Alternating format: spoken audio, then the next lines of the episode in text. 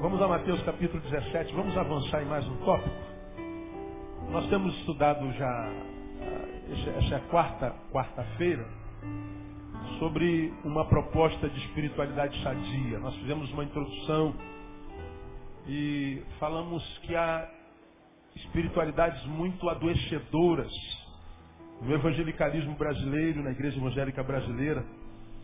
E a gente tem vezes que entra em lugares que entendemos ser lugar onde o Senhor tem estado, que a gente sente mais medo do que alegria, que a gente vê coisas mais estranhas do que coisas comuns à palavra e à comunhão.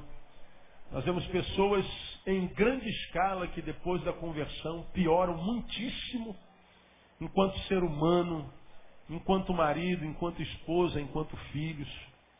A gente vê pessoas que depois da conversão, ao invés de se tornarem mais sociáveis, mais simpáticas, mais, mais sábias, mais iluminadas, se tornam ao contrário mais antipáticas, menos sábias, menos iluminadas. Pessoas que depois de se encontrarem, aspas, com Jesus, ao invés de verem seu rosto brilhando, seu, os olhos brilhando, um sorriso nos seus lábios, o que se vê é cara sisuda, o que se vê é, é austeridade, muitas vezes sem sentido. E nós temos visto, irmãos, em, em, muitos lugares coisas que absolutamente nada, nada, nada tem a ver com a palavra, e nós temos muitos exemplos disso no, no, na introdução da nossa palavra.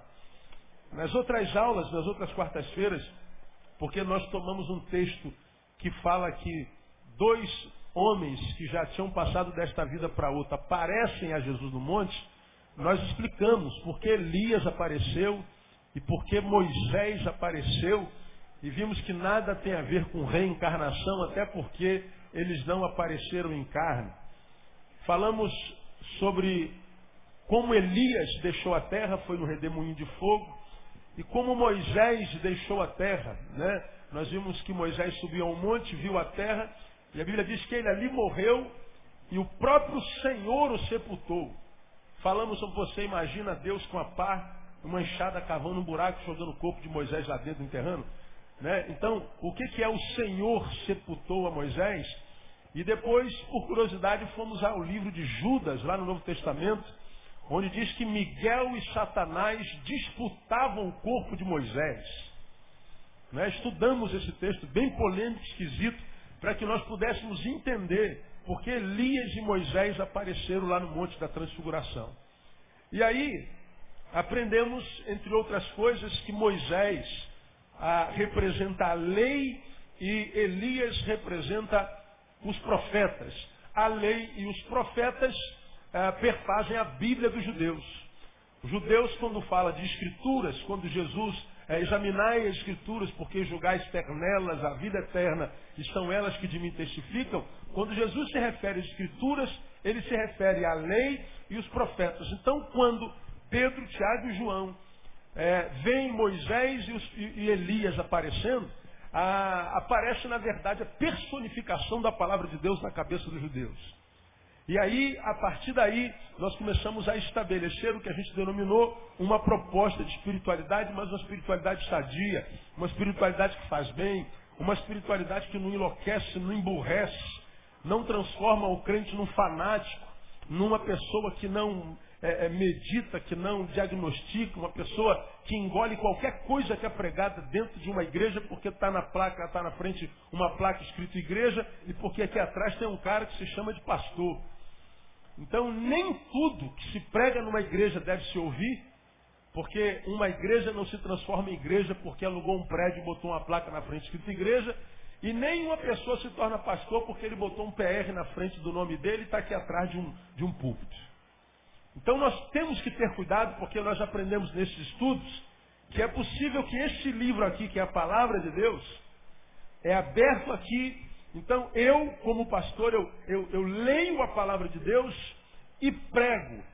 Só que acontece muito de essa palavra sair daqui de Deus, mas quando ela passa por mim e chega até você, já chega aí não mais palavra de Deus, chega aí deformada. Porque o canal a deturpou. O canal acrescentou coisas que não existem nela e dela tirou algumas coisas. Então, mais importante do que pregar a palavra é ouvir a palavra. Preciso ter cuidado não só com o que eu prego, mas também com o que eu ouço. Então, ah, eu tenho dito aqui que, no meu caso, por exemplo, eu não proíbo ninguém de ir à igreja de ninguém, aliás, eu não proíbo nada, é responsabilidade de cada um. Né? Eu ensino o caminho, se vai ensinar, seguir o caminho ou não, isso é de cada um. Eu acho que você é livre, eu tenho ensinado aos irmãos que para mim, pastorear não é construir cercas e proibir as ovelhas de, é antes pelo contrário, é derrubar as cercas e ensinar a ir com integridade. É o que eu tento fazer no caminho. Eu ensino a ir. Agora, se vai debaixo do ensino ou não, é responsável de cada um. Cada um é responsável por si e cada um dará conta de si mesmo a Deus. Então, o que eu tenho ensinado aos irmãos é o seguinte: são livres para ir em qualquer lugar. Agora, lembrem que esse livro sendo aberto é a palavra de Deus sendo aberta. Mas quando ela chega aos teus ouvidos, ela pode chegar não mais palavra de Deus ou palavra de Deus deturpada. Então nós temos que ter cuidado com o que a gente ouve. Então, a, a partir desse texto, eu propus uma proposta de espiritualidade sadia. E nós aprendemos na quarta-feira passada que a primeira marca de uma espiritualidade saudável, que faz bem para a alma, que melhora o ser humano, é aquela espiritualidade que é cristocêntrica. Ou seja, tem Cristo no centro. No versículo 5 a Bíblia diz, estando ele ainda a falar, eis que uma nuvem luminosa os cobriu e dela saiu uma voz que dizia, este é o meu filho amado em quem me comprazo. Então ele estava, Jesus, entre a lei, entre os profetas, entre a profecia e a lei. E Jesus então está no meio. Uma voz vem do céu, uma nuvem baixa sobre ele, e da nuvem diz assim: Olha, vocês, Pedro, Tiago e João, são judeus. E a Bíblia que os judeus conhecem é aquela que é constituída pela lei e pela profecia. Mas este é o meu filho amado, a ele você tem que ouvir. Jesus sobrepuja a lei, Jesus sobrepuja a profecia. Ele é em quem me compraz. Então, a, a verdadeira espiritualidade é aquela que tem Jesus no centro. Qualquer espiritualidade que não é, venha até nós no sentido de nos transformar à semelhança de Jesus, parecidos com Jesus, simples como Jesus, normalzinho como Jesus, solidário como Jesus, humano como Jesus, essa espiritualidade vem de qualquer lugar menos da palavra de Jesus. Então nós aprendemos que quanto mais santo, mais normal. Quanto mais santo, mais humano. Quanto mais santo, mais simples. Hoje o que a gente vê na igreja não é isso. Né? O cara vai se santificando, muda a roupa, muda a linguagem, enroquece a voz, começa com as práticas esquisitas, que tem nada a ver com a palavra, começa com sacrifício, começa com esforço, começa com abstenção, e ele vai se tornando superstar no meio da igreja. Ele vai buscando fama, ele vai dizendo que ora mais, ele, ele, ele aparece. E Jesus, tudo que não queria aparecer, né? Tanto é que para ser preso, um safado teve que dar um beijo nele. Porque se não beija Jesus, ninguém sabia quem era Jesus, porque Jesus era igualzinho às ovelhas. Ele não era um corpo estranho no seu corpo, né? Mas o super crente de hoje, a gente nota logo, a gente nota pela aparência, a gente nota pela linguagem, não é? Ah, eu me lembro aqui, alguns, alguns poucos meses, anos atrás, uma menina estava chegando à nossa igreja, toda vez que ela conversava com alguém, ela, conversando com você, falava língua estranha, depois pensava, pastor, como é que foi a, a como conseguimos comprar a casa, Labachúbia Cantonérbias, a, a casa ontem? Porque nessa noite, Canderqueias, Manacaias, eu estive orando, aleluia, para a compra dessa casa. Ela, toda vez que vinha conversar, ela, ela falava uma frase e falava em língua. Falei, irmão, para, para. Quando ela vim conversar comigo, não precisa falar língua estranha. Fala português, porque a língua estranha não, é, não entendo. Eu não precisa falar língua estranha. Ela parou de falar língua estranha. Aí desapareceu da igreja. Porque me, me, me, parece que na visão dela eu não entendia a linguagem, mas não entendo, porque a Bíblia diz lá em 1 Coríntios 14, quem fala em língua fala a Deus, fala em mistério e ninguém o entende, senão Deus. Como ela não está falando com Deus, está falando comigo, não precisa falar em mistério. Mas é aquela ideia de espiritualizar tudo e ser notado. Jesus nos ensina que a verdadeira espiritualidade não transforma você num ET, transforma você num ser humano humano. Quanto mais santo, mais gente boa, gente. Não se iludam com os superstars que estão por aí impressionando você com a espiritualidade dele. A espiritualidade que tem que te impressionar é a espiritualidade de Jesus. Amém ou amém? A segunda marca dessa espiritualidade é que ela é centrada na cruz. Aí você fala assim, pastor, onde é que está a cruz nesse negócio aí? Simples. O texto diz que apareceram Elias e Moisés conversando com ele. Sobre o que, que eles conversavam? Ah, pastor, o senhor não vai saber porque o texto não diz. Vê se diz aí. Vamos lá. Ah, versículo 3. E eis que lhes apareceram Moisés e Elias, o que, que diz o texto aí? Falando com ele. Diz qual era o assunto do papo, não? Sim ou não? Não. Agora, veja o que está escrito em Lucas capítulo 9. Passa um pouquinho a tua Bíblia aí. Lucas, capítulo 9. Você já achou Lucas, sim ou não? Versículo 31. 30. E eis que estavam falando com ele os dois varões, que eram Moisés e Elias, os quais apareceram com glória e falavam do quê? Da sua partida da sua morte que estava para cumprir-se em Jerusalém. Jesus morreu como? Onde é que Jesus morreu? Como é que Jesus morreu? Crucificado. Quem morre crucificado morre numa cruz. Do que, que eles estavam falando? Da cruz. O papo era cruz. O papo era morte. O assunto da espiritualidade é a cruz. Não há espiritualidade que venha de Deus que da qual se retire a cruz. Falar em cruz hoje não está em moda, irmãos. Em moda está em tirar a cruz de lá. Porque cruz, lembra o quê? Vamos imaginar a cena, irmão. Imagine a cena. Lá no Gólgota estão as três cruzes de novo Jesus no centro. Quando você lembra da cruz, vamos lá. O que, que você lembra? Que, que tipo de, de, de sentimento, lembrança traz você? Vai dizendo. Dor, sofrimento, o que mais? Hã? Angústia, que mais? Humilhação. Vergonha, mais alguma coisa? Traição, que mais? Sangue, dor, humilhação, traição, sangue, vergonha. Quantos querem isso para a vida? Dor, humilhação, vergonha e sangrar. Quem quer isso na vida? Então, pastor, por que a gente vai falar em cruz? Se lembra só essa desgraça toda? Vamos tirar esse negócio daí. Porque Jesus veio para ser o nosso diazepam. Ele veio tirar o nosso sofrimento. Ele veio acabar com a nossa insônia. Jesus veio para ser a nossa anestesia. A vida vai bater, mas não vai doer. Vai arrancar o dente, mas a gente não vai sentir dor. Jesus veio para ser aquele que nos tiraria do mundo e nos colocaria numa bolha gospel dentro do mundo, de modo que o que acontecesse no mundo não nos atingiria. Porque é o que se prega. Se prega que se você está sofrendo, é porque existe uma legalidade, porque os que são de Deus não sofrem, não sofrem uma ova. Jesus disse assim, no mundo tereis o quê? Aflições. A palavra diz que mil cairão ao teu lado. Lembra que eu preguei sobre isso aqui? Mil ao teu lado, dez mil à tua direita, mas tu não serás o quê? Atingido. Se mil cairão ao teu lado, dez à tua direita, significa dizer que você vai passar por uma batalha enorme. Você não vai morrer, com os, você não vai cair com os que caíram. Mas resquícios de granadas atingem a cada um de nós. Quem é aqui que não passa dor na vida, irmão? Quem é aqui que não tem, não tem momentos de angústia na vida, nem, nem que seja só dor de dente? E, e, dor de dente só dá à noite, né, cara? De dia nunca, nunca dói. É só quando os dentistas estão tudo fechados, não tem onde ir, né? A vida é marcada por dor. Aí, quando se fala em dor através de cruz, aí cai, de um lado diz, não, você não, não sofre, você não passa por adversidades. Você vai vencer sempre, a vitória é nossa pelo sangue do Cordeiro. E a gente acha que a vitória é aquilo que é o antagonismo da derrota.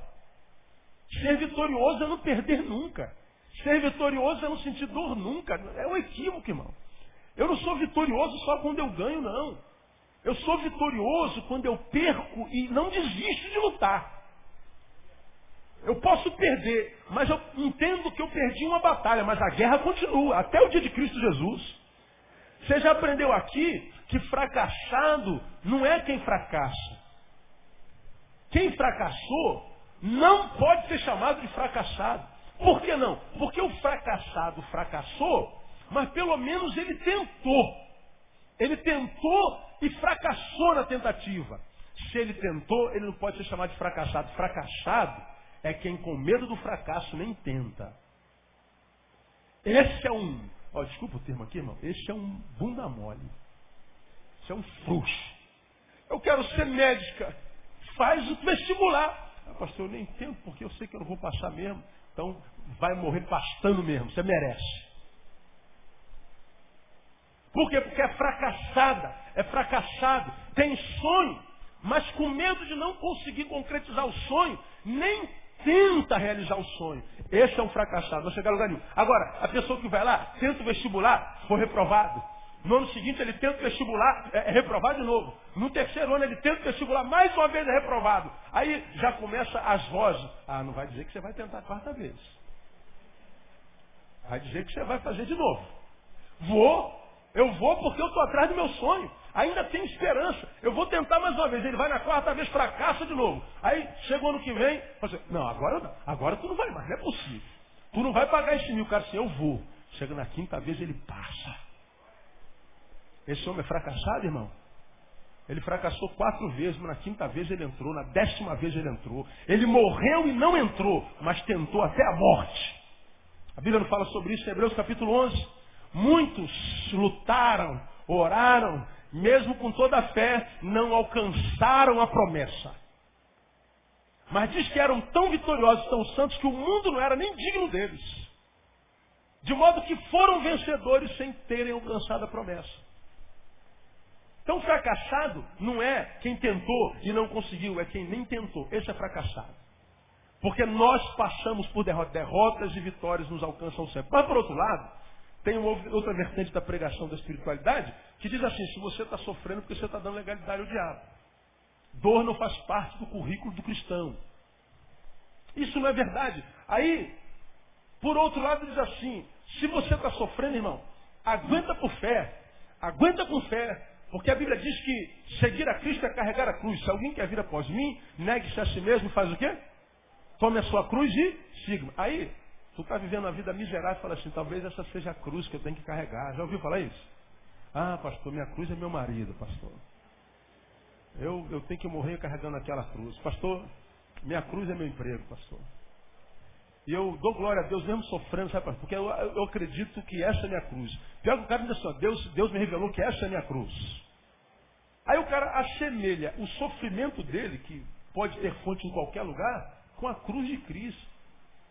Ele acha que porque a cruz revela dor, sacrifício, vergonha, humilhação, sangue, traição, ele está dizendo assim, então se seguir a Cristo é carregar a cruz, o que está reservado para mim é dor, humilhação, vergonha e sangue. Não é verdade, irmão. Porque aquela cruz que Cristo carregou é a cruz da nossa maldição. Paulo diz lá em Gálatas, se referindo à lei, que diz: Maldito todo aquele que morrer no madeiro. E a gente aprende na palavra que Jesus tomou sobre si as nossas dores e a nossa maldição. A cruz de dor, a cruz da maldição, é aquela cruz de Cristo. A cruz da vergonha, da humilhação, a cruz da desgraça, é a cruz que Jesus carregou. Era nossa, mas ele morreu no nosso lugar. Então a nossa maldição ele levou. Você já aprendeu isso? Ele morreu a nossa morte para que nós vivêssemos a sua vida. Ele levou a nossa maldição para que nós carregássemos a sua bênção. E lembra que quando ele diz assim, alguém quer vir após mim? Eu quero, eu quero. Pois bem, primeira coisa que você tem que fazer, negue-se a si mesmo. Agora atente para o texto. Tome a cada dia o quê? Quem se lembra desse texto? Toma cada dia o quê? A tua cruz. Quer seguir a Cristo, Luiz? Quero, Jesus. Negue-se a si mesmo e diz assim, Luiz, toma a tua cruz. Veja, não é a cruz de Cristo, é? Não, é a cruz do Luiz. Neil, você quer me seguir? Claro, Senhor. Se não for para te seguir, eu preciso de lugar nenhum, lugar nenhum. Eu prefiro não ser do que ser longe de ti. Pois bem, então negue-se a si mesmo né, e tome a tua cruz. Vem e segue. Qual é a nossa cruz? A cruz de Cristo é essa que vocês falaram, da dor, da desgraça, da maldição. Agora, de que cruz Jesus está falando? Não é, pelo amor de Deus, minhas ovelhas amadas. Quem não é minha ovelha é bem-vindo aqui, mas não é obrigado a ouvir isso. Você tem que ouvir o seu pastor, né? Mas você que está aqui debaixo dessa unção, debaixo desse ministério, de que cruz Jesus está falando? Carrega a tua cruz. Será que é a cruz que eu vou carregar? Até, por exemplo, suponha que minha vida vai durar 80 anos e nos 80 anos eu vou morrer crucificado. Será que eu vou carregar a vida inteira, chegar lá no final, todos os meus amigos aqui vão me trair, vão me abandonar? Será que essa cruz é que eu, eu vou sangrar no final até, até o fim, vão botar um prego na minha mão? É dessa cruz que Jesus está falando? De jeito nenhum. Essa cruz foi a dele. Então eu queria hoje mostrar que cruz é essa para você. Porque o assunto da espiritualidade que faz bem é a cruz. Que cruz é essa? Na cruz, Jesus nos ensina. Na cruz, Jesus revela. Vou mostrar para vocês. Ah, quando você lê os evangelhos, e na perspectiva com a qual eles registraram a crucificação, você aprende o que é carregar a cruz. Porque Jesus, na cruz, ele citou algumas palavras se eu não me engano, sete. Que palavras foram essas? Vamos começar por Lucas capítulo 23.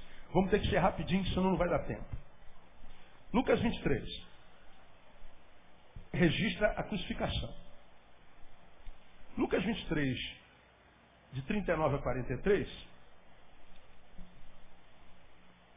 diz assim, olha lá. Então, um dos malfeitores que estavam pendurados blasfemava dele, dizendo: Não és tu o Cristo? Salva-te a ti mesmo e a nós.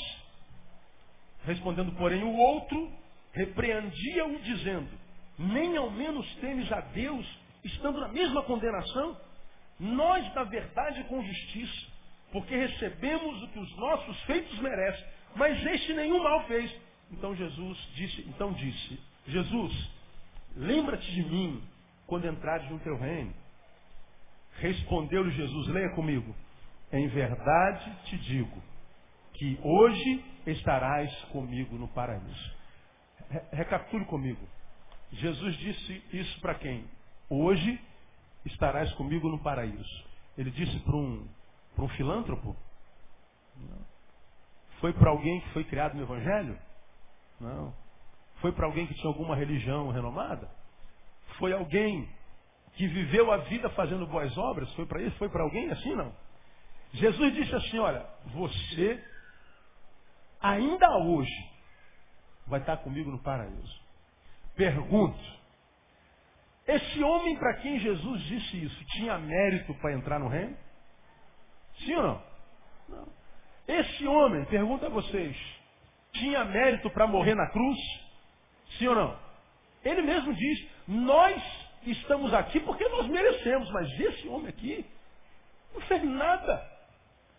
Nós estamos sendo crucificados e merecemos isso. Nossos atos nos trouxeram até aqui. Nós somos produto das nossas escolhas.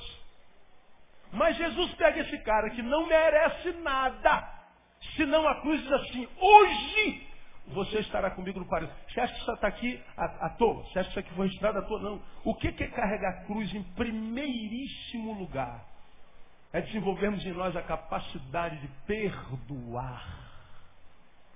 Mesmo os que não merecem perdão. Carregar a cruz é tratar com a mesma graça com a qual Ele nos trata.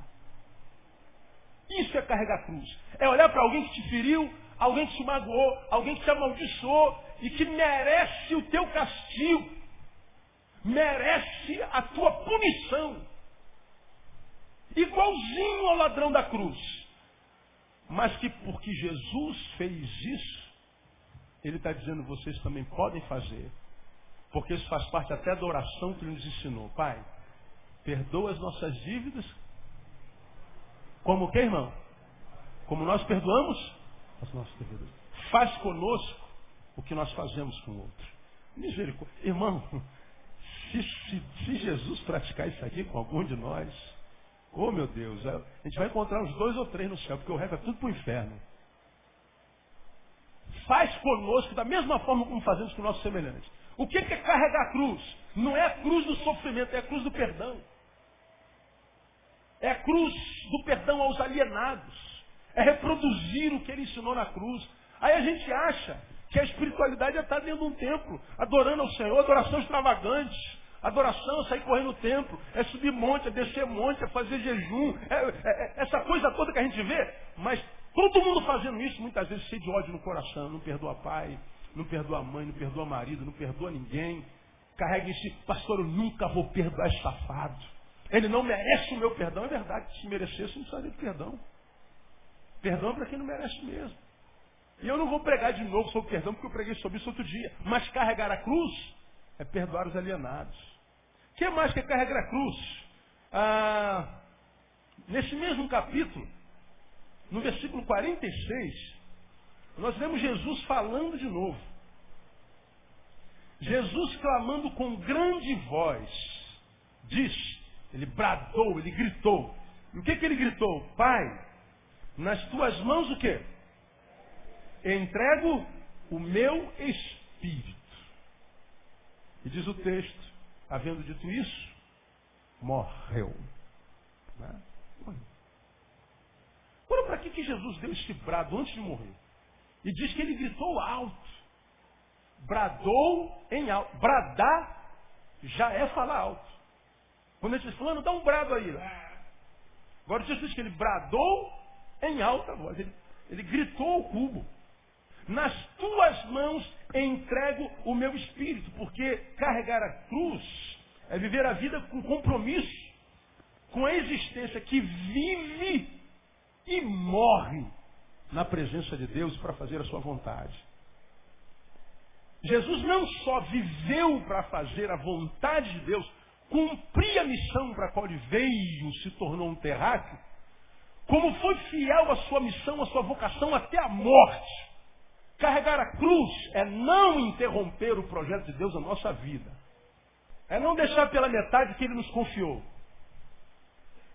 Até porque ele mesmo diz assim, aquele que tem lançado mão no arado, o que, que diz mais o texto? Não pode mais voltar a. E se alguém volta atrás, o que, que ele diz? A minha alma não tem prazer nele. Jesus está dizendo que não tem prazer em pessoas que fazem parte da geração desistente. Começa a fazer a obra do Senhor, veio a primeira perseguição, pastor, eu estou entregando porque estou tendo muita dor de cabeça. Pastor, eu, eu, eu quero fazer, ah, irmão, eu quero fazer Deus, eu vou fazer para a tua glória. E ele faz. Mas se começa a vir a perseguição, magoei. Foi embora. Pastor disse uma palavra que me desanimou. Não quero mais fazer parte desta igreja. Estou ferido. Estou triste. Magoei. E sai com a síndrome de vítima do diabo. Como quem é pobre coitado, deixa eu falar uma coisa para você que eu já falei, mas não custa nada repetir. Quantos aqui tem convicção do chamado que Deus fez para a tua vida? Deus chamou você para ser seu filho. Quantos têm certeza disso? Diga assim, eu fui chamado. Então você faz parte da família de Deus. Amém ou não amém? Na família de Deus não tem pobre coitado. Na família de Deus não tem coitadinho. Na família de Deus tem campeões. Na família de Deus não tem ninguém que comisera a, pena dos outros, não. Aí eu costumo dizer e digo com a boca grande, eu não tenho pena de ninguém. Eu posso usar de misericórdia com muita gente. Mas ter pena não. Tem pena é galinha, mano. O galo. Só que às vezes a gente usa de misericórdia dizendo a verdade, mostrando a verdade. Se vai ver a verdade ou não, depende da maturidade de cada um. E alguns são crentes velhos que têm um menino dentro que se recusa a crescer, e ele quer alimentar sempre o menino. Não cresce nunca. Porque não cresce ver pessoas que chegaram no reino bem depois dele, mas já estão mais adiante. Tem crente que tem 20, 30 anos de, de evangelho e não sai do lugar onde está. Não é usado, não é canal, não é bênção, não é instrumento, não passa de um frequentador de culto. E aí, quando ouve verdade, não absorve a verdade, ao invés de se permitir julgar pela palavra, julga o pregador e sai magoado. Vai com ele, pastor, vou embora daqui. Vai com Deus. Com Deus. Porque esse texto aqui está dizendo que carregar a cruz, quer vir após mim? Então aprenda, você tem que viver por mim, para mim, comigo, mas tem que morrer para mim, por mim, comigo. Você lançou mão no arado, não pode mais olhar para trás, senão a minha alma não tem prazer em ti. Então carregar a cruz não é a cruz do sofrimento, é permanecer. Até porque a Bíblia diz que aquele que permanecer até o fim, esse é o que será salvo. E quem não permanecer? Carregar a cruz é permanecer. Então essa palavra é para você, amado, que um dia você está no alto, um dia você está embaixo, um dia você está no fogo, outro dia você está no gelo. Um dia você está na unção, outro dia você está no vinagre. Um dia você está alegre, um dia você está mal. Se você está alegre, você adora. Se você está triste, você chora, vai embora. Deus está falando para você assim, ó, minha alma não tem prazer em você. Deus está falando, não um peninha de você não, porque eu estou pregando a palavra e estou revelando a minha palavra para você e para todo mundo. Quem tem ouvidos, ouça. Só que nós criamos muitas vezes uma ambiência onde nós temos que estar dando fralda, trocando fralda a vida inteira. De gente que não consegue permanecer. De gente que tropeça e cai e fica caído. E só se levanta se alguém der mão. Nem sempre tem alguém com a mão estendida. Então tem que levantar porque a minha vida não é minha. Minha vida eu dei a Deus. Paulo disse agora vivo não mais eu, mas Cristo vive em mim. E a vida que agora vivo na carne, vivo-a na fé do Filho de Deus, o qual me amou e se entregou por mim. Vivo não mais eu. Então caiu, irmão, doeu. Levanta, chora o quanto tem que chorar, mas amanhã sacode a poeira, dá a volta por cima e vai viver para a glória de Deus. Porque depois de amanhã vai vir a alegria. Se a noite dura, se, a tristeza dura a noite inteira, se o choro dura a noite inteira, a Bíblia diz que pela manhã vem o cântico de alegria. Então não entra nessa história de alimentar esse menino que é dentro de você que não cresce nunca, que está sempre magoado, sempre com essa síndrome de vítima, de que ninguém te faz isso, ninguém te dá aquilo, vai embora, beleza? Não resolve com Deus não, irmão. Deus não tem pena não. A Bíblia diz que Deus é um Deus misericordioso, não um Deus apenado. Carregar a cruz é viver e morrer. O que mais que a gente aprende aqui nesse texto? O que é carregar a cruz? Vamos a ah, João capítulo 19. Ah, Jesus, não dá, esse tempo é muito curto. João 19. João 19, você já abriu, amém? 26. Na cruz, hein? Diz assim o texto. Ora, Jesus vendo ali, João 19, 26.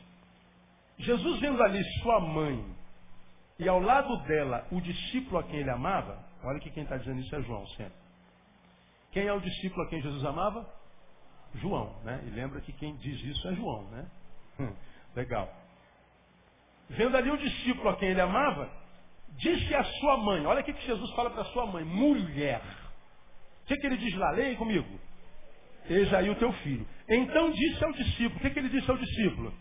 Eis aí tua mãe. E desde aquela hora o discípulo a recebeu em sua casa. Esse é um texto que parece que está aqui, que não precisava estar aqui.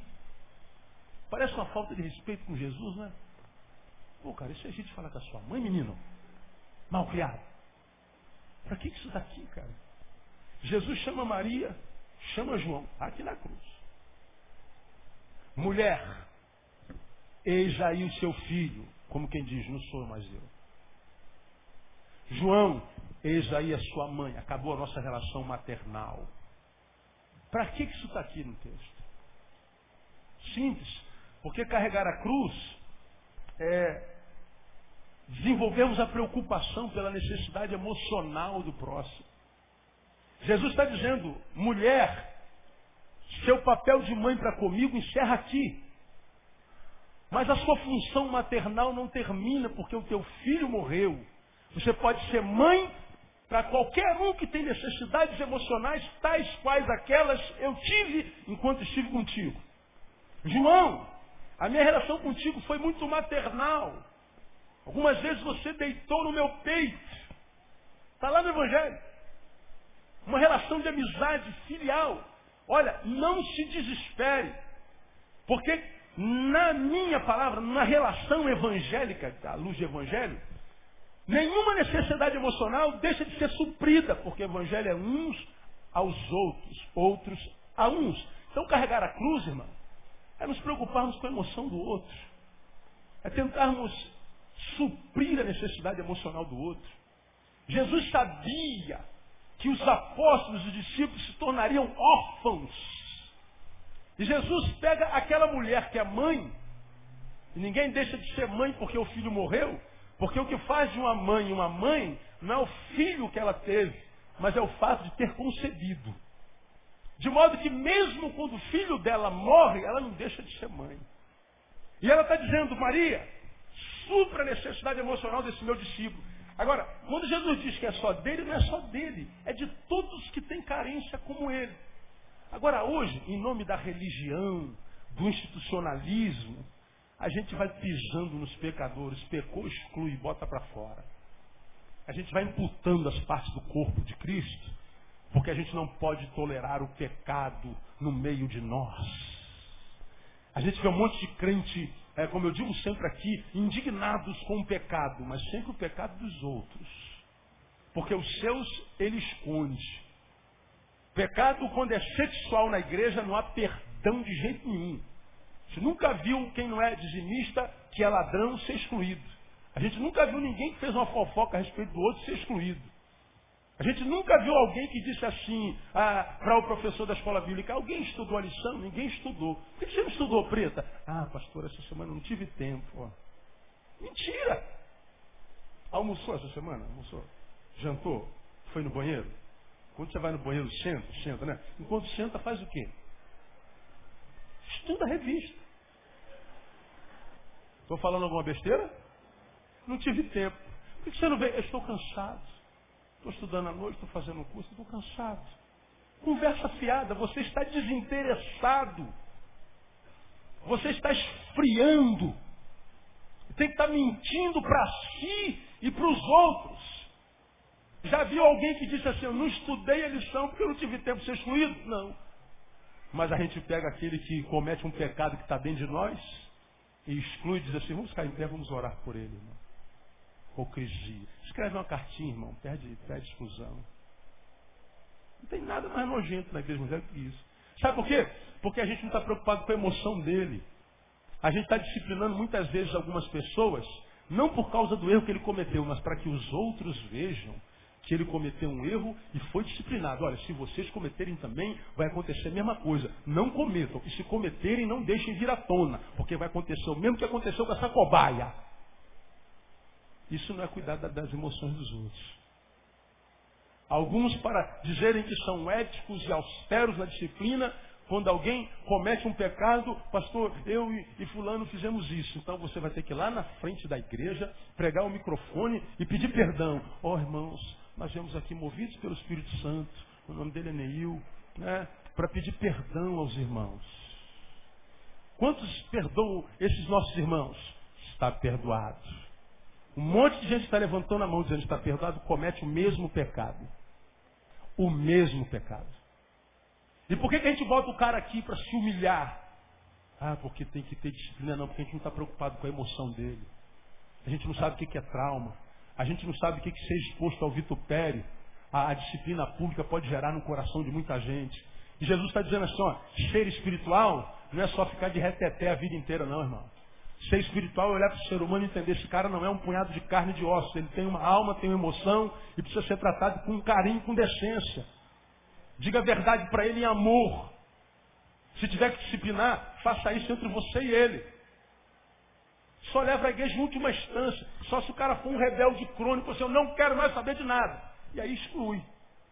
Agora, se o cara pecou e diz, cara, eu pequei, me perdoe, como é que eu vou dar um pé no traseiro desse homem? Isso é carregar a cruz. O que mais? Dá para terminar? Dez minutinhos? Dá? Se não, der também, levanta, vai embora, vai com Deus, Deus abençoe. Né? Ah, Mateus capítulo 27. Falta só mais, mais esse, falta só mais dois. 27. 27, verso 46. Cerca da hora nona, bradou Jesus em alta voz, dizendo: Eli, Eli, ou Eloi, Eloi, lama sabachthani. Isto é, Deus meu, Deus meu, por que me desamparaste?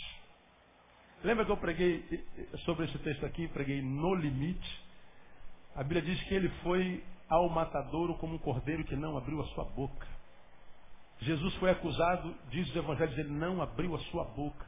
Isaías diz que ele não abriu a sua boca. Foi crucificado, levou aquelas chibatadas todas, os pregos na mão, no pé, a lança no lado, não abriu a sua boca. Foi levantado no madeiro, não abriu a sua boca. Ele só abriu a boca aí. E quando abriu, gritou, Deus, por que me desamparaste? Ele deu um brado. Se tivesse algum diáconos, alguns presbíteros, alguns pastores lá, ia catucar o pé dele assim, ô Jesus, pô, que mau testemunho é esse? Como é que o senhor vai gritar na frente desses ímpios que Deus te desamparou? O senhor está doido? O senhor vinha tão bem até agora, estava quietinho, agora abre a boca para falar besteira. Como é que o senhor pode imaginar que, que Deus abandonou o senhor? Ia repreender Jesus. Jesus dá um brado, põe para fora o que está dentro do seu coração, acha que Deus abandonou mesmo. E quando ele faz isso, ele está dizendo que carregar a cruz é viver o absurdo da dor em Deus. E viver o absurdo da dor em Deus é não ter vergonha de dizer que está sentindo dor. É estar em crise e não ter vergonha de dizer que está em crise. Jesus veio quietinho. Enquanto ele aguentou, ele aguentou, então foi legal. Agora, quando ele não aguentou, ele continuou honesto. E a honestidade dele se revela no grito. Agora, como acontece com algum de nós? Está mal, a gente está no buraco, está desgraçada. Mas finge que está tudo bem com medo dos juízos dos outros. A gente vive uma vida desgraçada a vida inteira. Que não precisava ter sido desgraçada se a gente tivesse a humildade de pedir ajuda. Se a gente tivesse a coragem de falar assim, meu casamento está em crise. Se a gente tivesse a coragem de dizer assim, eu não acredito na trindade, não acredito nem em Jesus. Se a gente tivesse a coragem de falar assim, gente, eu estou com depressão, eu tenho transtorno obsessivo compulsivo. Gente, eu estou com síndrome de suicídio, estou com vontade de me matar. Mas falar com a pessoa certa, mas falar. Agora não, a gente vai mascarando nossas emoções, nossos sentimentos, só com medo de ser rejeitado. Porque as pessoas não querem lidar com gente fraca, as pessoas querem estar do lado dos super-homens. Na igreja evangélica não tem espaço para gente fraca. Não tem espaço para confissão de pecado. Quando a gente ouve testemunho, é só testemunho de vitória. Oh, irmãos, quando eu cheguei nessa igreja, eu andava no Fusca 60. Agora eu comprei um, um, um, um Vecta 2008. Irmão, meu casamento estava uma desgraça. Agora está uma bênção. Meu marido virou anjo. Se você olhar, tem uma protuberância assim, umas asinhas que está nascendo. Meus filhos, são homens nem estudam mais, faz prova, tira 10. Mentira, irmão. Muitos desses testemunhos são mentirosos. Agora você já viu alguém vir aqui, irmãos? Eu queria pedir oração dos irmãos. Porque eu estou percebendo que a minha fé está fenecendo. Vai logo alguém depois do culto, irmão. Não está dando lugar para o diabo. Aí fala assim o, o, o energúmeno. Irmão, o irmão não pode falar que está fraco porque o diabo ouve. Se o irmão só pensa, o diabo não ouve, então ele não vai saber. Já ouviram isso? Ai, oh Deus, para aguentar o teu povo, só o Senhor. Porque é... quem é o pai da mentira? O diabo. Quando a gente mente, estamos fazendo o que lhe é peculiar. Agora você acha que não dá para discernir a postura de alguém que está andando em vitória de alguém que está andando em dúvida, de alguém que está andando em derrota, você acha que não dá para discernir? Será que os olhos não refletem isso? A Bíblia diz que o coração alegre faz o quê? A formoseia. Portanto, o coração triste faz o quê? Enfeiura. Mas o que esse texto está falando de fato de verdade é o seguinte: o que há dentro será revelado fora. O corpo revela, a postura revela, o fruto revela. Porque senão, senhor, é que meu filho nasça surdo e mudo, que o diabo nunca vai saber o que, que passa na vida dele. Não é com falar, é com a postura. Pelos frutos os conhecereis, se o fruto é bom, se o fruto é mau. O fruto é bom, se a árvore é boa, o fruto é mau, se a árvore é má. Não tem a ver com, com falar, não, irmão. Esse texto está dizendo que a gente precisa compartilhar, ser honesto com as nossas emoções. De um lado, tratar a emoção do outro. Do outro lado, tratar das nossas emoções. Crente não fica em depressão. Se a irmã está em depressão, é demônio, é opressão. No crente, a depressão é opressão. Aí está lá um monte de gente depressão, com, com, com transtorno de, de, de, de, comportamento bipolar, tem gente que tem síndrome de pânico, gente com um monte de problema psicossomático, mas que não pode compartilhar porque vão botar a mão na cabeça dela e vão cismar e tirar um demônio dela. Se não achar demônio, joga ela no chão e fala, irmão, tem demônio. Porque para muitos, crentes, como eu digo, é um punhado de músculos, de ossos, de pele, que você pode ter problema de, de, de, de nariz, de boca, de olho para buscar o torrino, você pode ter problema nos ossos para buscar o ortopedista, você pode ter problema no coração para buscar o cardiologista, você pode ter problema no, no, no, em qualquer lugar para buscar o urologista, né? Mas você não pode ter problemas emocionais. Porque você não tem emoções. E aí a gente vê essa geração de gente doente, mas com maquiagem de gente charada, vivendo uma vida mentirosa, achando que a cruz que ele está carregando é essa cruz do sofrimento calado. E Jesus diz exatamente o contrário. Está doendo, grita, está doendo, tenha coragem, mesmo que te rejeitem. Porque quem te rejeita, porque você foi honesto com as suas emoções, não te merece. E quem perde, quem nos rejeita porque mostramos fraqueza, nós não estamos perdendo nada, estamos sendo libertos. Porque Jesus disse, continue acreditando na minha messianidade, na minha deidade ou não, eu vou ser honesto com meus sentimentos, está doendo, e eu vou gritar que está doendo. Isso é carregar a cruz, ter coragem de dizer está doendo. Quantos têm coragem de fazer isso? Termino. Carregar a cruz tem a ver com o que está em João capítulo 19. Acabou. Verso 28. Veja, de um lado é uma existência que vive e morre na mão do Pai. Do outro lado é perdão para quem não merece perdão. Do outro lado é preocupação com a necessidade emocional do outro. Do outro lado é preocupação com a nossa própria emoção, viver o absurdo em Deus. E por último, versículo, capítulo 19, versículo 28 diz assim, depois, sabendo Jesus que todas as coisas já estavam consumadas, para que se cumprisse a escritura, disse, o que, que ele disse? Tenho sede, tenho sede. Isaías disse que o Cordeiro de Deus ia pedir água na cruz. Isso foi profetizado 900 anos antes dele chegar na cruz. Para que que já estava profetizado que o cara sentiria sede? Para que isso? Ô Jesus, tenho sede. Para que, que a sede apareceu lá na cruz? Está registrado no Evangelho, no episódio da crucificação. Você vê que são alguns, alguns episódios que parece que não tem net. Mas por que está lá? Tenho sede. E isso acontece na cruz. Há duas vezes na Bíblia em que a Bíblia diz que Jesus teve sede. A primeira foi onde? Digam vocês. No poço, junto com que mulher? Com a mulher samaritana, que era judia, que não se relacionava com Jesus. A judia vem pegar água no poço. Falei, ah, moça, me dá um pouco d'água. Como sendo judeu, ousas pedir água a mim que sou judia? Porque judeus e judias não se comunicam, são inimigos. Mas Jesus diz assim, tenho sede. Você vê que ele usa água para suprir a necessidade da mulher. Na verdade, boba, eu só estou dizendo que tem sede para estabelecer um contato, é pretexto. Porque, na verdade, a água que você vai me dar, eu vou beber, vou ter sede daqui a pouquinho. Agora, a água que eu lhe der, se você beber, filha, nunca mais você terá sede. Pelo amor de Deus, me dá logo essa água. Água é um pretexto. Jesus na cruz fala a mesma coisa, tenho sede. Para que, que ele pede água ali? Simples. Para que nós aprendamos que precisamos ter solidariedade pela necessidade material básica do ser humano. Ele está dizendo que o Evangelho é, como é que eu diria? O Evangelho é um estilo de vida espiritual, mas que cuja espiritualidade não é só etérea, não é só esotérica, não é só é abstrata. Ele está dizendo que a espiritualidade sadia que faz bem, ela não só abençoa, mas como também provê.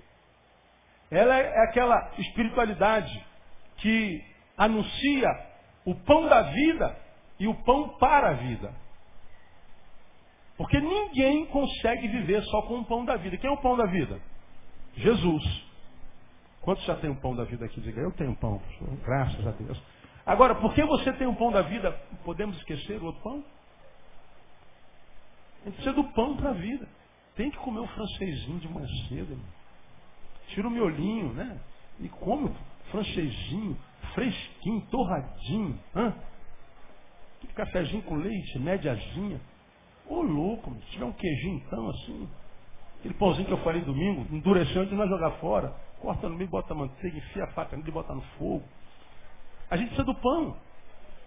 Ele está dizendo assim, olha, carregar a cruz é entender que a gente precisa anunciar o Evangelho, mas não só o Evangelho que quer levar a alma do sujeito para o céu, mas que quer abençoar o corpo do sujeito cuja alma a gente quer levar para o céu.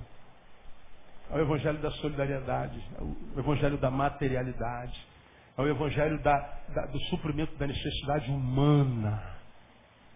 Porque ele mesmo nos ensinou, quando você for falar do reino para alguém, do Evangelho, se você perceber que ele está com pão, esquece o Evangelho. Arruma um prato de comida para ele primeiro. Depois que ele comer, você fala do, do Evangelho para ele. Agora hoje a gente vê um monte de crente que vive enfiado na igreja. É culto segunda, terça, quarta, quinta, sexta, sábado, domingo, jejum, vigília, monte. Ele está, estou servindo a Jesus, estou buscando santidade, estou buscando espiritualidade, mas o cabra não estende a mão para a necessidade de ninguém. Morre gente do lado dele, mas ele nunca foi humano para ninguém. E os que são solidários, os que provêm, mas não vivem enfiado na igreja, falam assim, esse homem é carnal, materialista. Eu te lembro que Jesus entrou na sinagoga duas vezes. Uma para chutar o pau da barraca. Literalmente. Acabou o culto. O outro para causar tumulto na liturgia, porque ele pega o livro de Isaías e diz: O Espírito do Senhor está sobre mim, porquanto o Senhor me ungiu para isso, para isso, para isso, para isso. Porque a unção do Senhor em nós é para alguma coisa, não é só para nós. Ele nos unge para pregar a boa nova, para libertar os cativos. Ele unge com um objetivo, não é só para dizer, eu estou ungidão. Não, isso não é unção de Deus. Aí ele fecha o livro de Isaías e fala assim, hoje se cumpriu essa profecia aos seus olhos, os fariseus ficam malucos. Matem-no! É o herege! Ele está dizendo que a profecia é para ele. E era. Acabou com o culto. Tomara que Jesus não venha no nosso culto, né? Porque toda vez que ele vem no culto é para acabar com o culto. Não é? Ó, Jesus, aqui você pode acabar a hora que você quiser. Se for para fazer essa gente sair daqui para servir alguém, para ser canal, deixar de ser parasita, né? Deixar de ser uma ilha, deixar de ser um, um abstrato, um etéreo. Oh Deus, estou apaixonado por ti. Então, termina com aquela parábola que você já ouviu. O pai tinha um filhinho que o amava demais. Toda vez que o filho via o pai, aí ele corria no braço do pai, pum, pulava, passava a perna do lado do pai. Papai, te amo tanto, papai, te amo tanto. Aí o papai, que bom, filho, seu amor me alegra muito, eu também te amo tanto, filho. Aí quando o filho desceu, papai tinha feito uma faxina, colocou o lixo dentro do saco e falou assim, filho, é, joga o lixo fora, por favor. Aí o pai foi. Quando o pai voltou, o filho correu no, no pescoço do pai, passou a perna no pai, papai, eu te amo, eu te amo, eu te amo. Que bom, filho, mas joga o lixo fora, filho, por favor. E o pai foi embora, quando o pai voltou, o filho pula no cangote do pai, papai, te amo, te amo. Amém, filho. Mas filho, joga o lixo fora. E o filho ficou pulando no pescoço do pai, te amo, te amo, te amo. Chegou uma hora que o pai falou assim, eu já sei que você me ama. Mas eu não quero que você só me ame. Eu quero que você me ame e jogue o lixo fora. Me ame e me obedeça.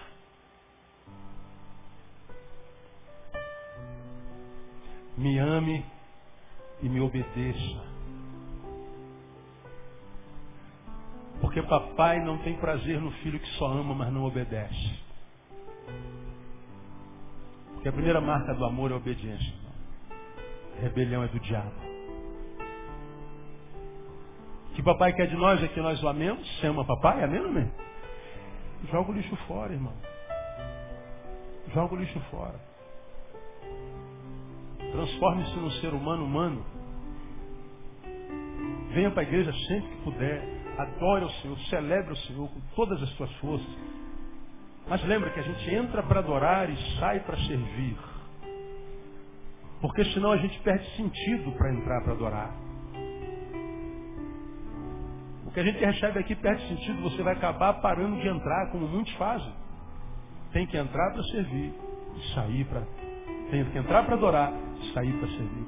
Entra e pula no cangote do papai aqui, mas quando sai daqui, joga o lixo fora. Abençoa alguém. A espiritualidade sadia é centrada na cruz. Que não é essa cruz da dor, do sofrimento, estou triste, estou abatido, não. É a dor que transforma a nossa vida numa vida útil. Se você for útil, você está vivendo a verdadeira espiritualidade. É o que eu desejo para você, que eu profetizo para vocês, no nome de Jesus. Amém? Recebe essa palavra divina de Deus? Aplauda ele por ela. Vamos ficar em pé. Glória a Deus.